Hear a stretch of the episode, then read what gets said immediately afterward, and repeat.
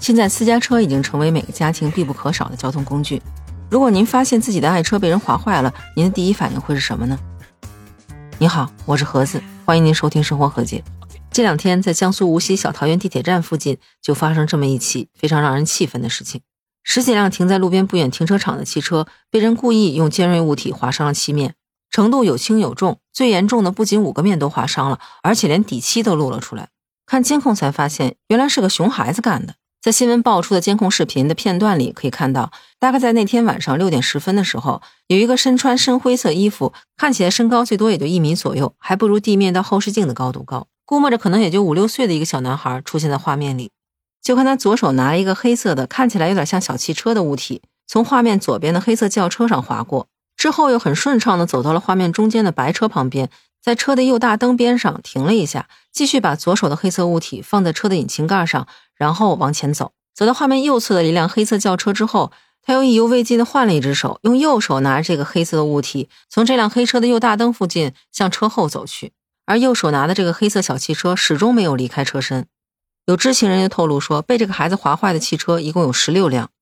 在这个新闻里面，并没有放出记者采访当事人的现场录音，而是有文字显示，知情人爆料被划伤的汽车一共有十六辆。孩子是奶奶带的，说没有钱赔，要不就把孩子带到派出所去吧。看起来这个语气像老人耍泼摆烂了一样，大有种要钱没有，要命有一条的感觉。新闻的最后，派出所的工作人员承认说，他们现在已经出警了，具体问题警官正在处理中。很多网友看到这个新闻之后，觉得非常气愤，纷纷在评论区留言。有网友说，有没有钱赔是一回事儿，态度是另外一回事儿，代表着家风家教、良知责任，这些金钱根本没有办法衡量的东西。也有的说奶奶说了不算，让爸妈说不赔就强制执行呗。还有个来自福建的网友跟我想到一块儿去了，他说和前两天那个爸爸让儿子拿现金去道歉的新闻形成了鲜明的对比。这件事发生在广东的深圳，在新闻最开始同样是放了一段监控视频的片段，只看有两个大概看起来也就五六岁的小男孩，只见他们一前一后很高兴的往前跑，右手拿着石块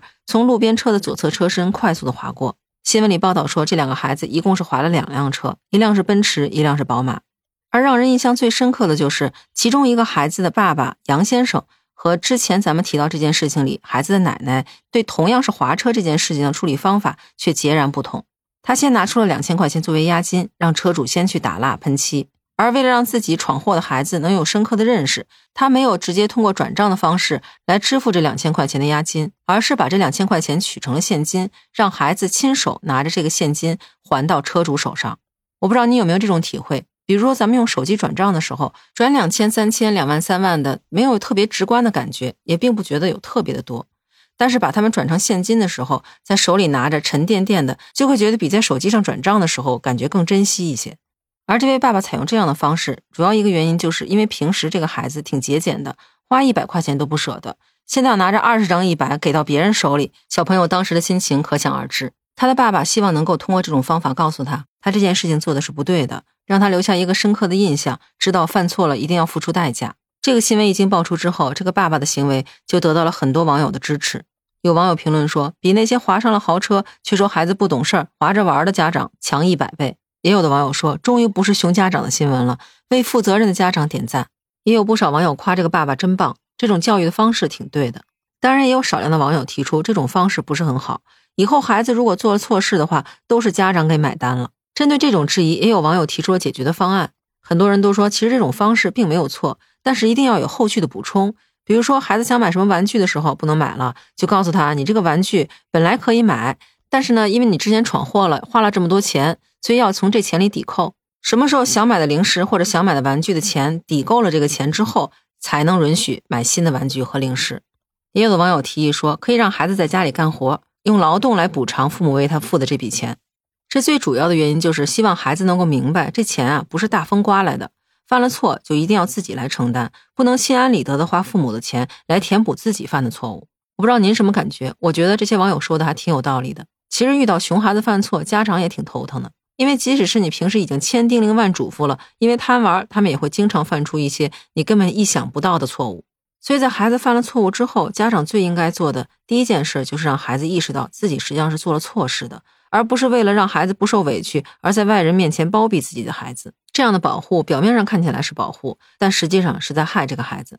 另外，有些家长看到孩子犯了错之后，首先第一反应不是让孩子道歉，而是跟别人说自己没教育好孩子，先自己去道歉，说是自己的责任。这样其实也会让孩子有一个错误的认识，觉得这件事不是他的错。正确的做法，孩子犯了错就应该让他去学会道歉，就像第二个新闻里这个深圳爸爸做的那样。而且最重要的是，孩子犯了错之后，应该让他们来承担相应的后果。我其实对刚才第二个新闻里网友补充的那点特别赞同。就是无论家长是不是已经替孩子补偿了损失，都应该让孩子在另外一种方式上来体会到犯错所应该付出的代价，这样他们才能长记性，下次也就不会犯同样的错误了。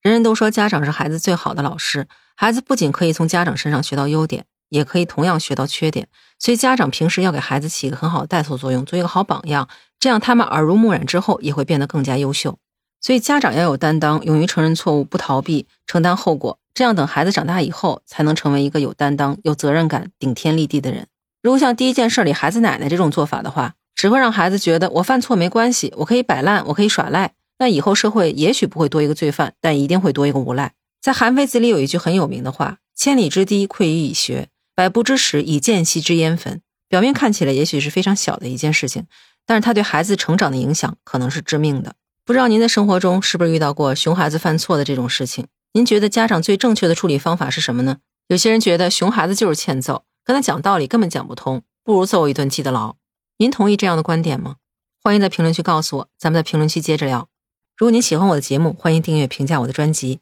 也欢迎您加入听友群，可以在那个绿色可以聊天软件中搜索“盒子拼音八八六八八”就可以找到我了。期待与您以另外一种方式聊天。在节目最后，我要感谢那些给我往期节目点赞和评论的朋友。您的支持让我的坚持更有意义。那这期就到这里，感谢您收听《生活和解》，我是盒子，咱们下期见，拜拜。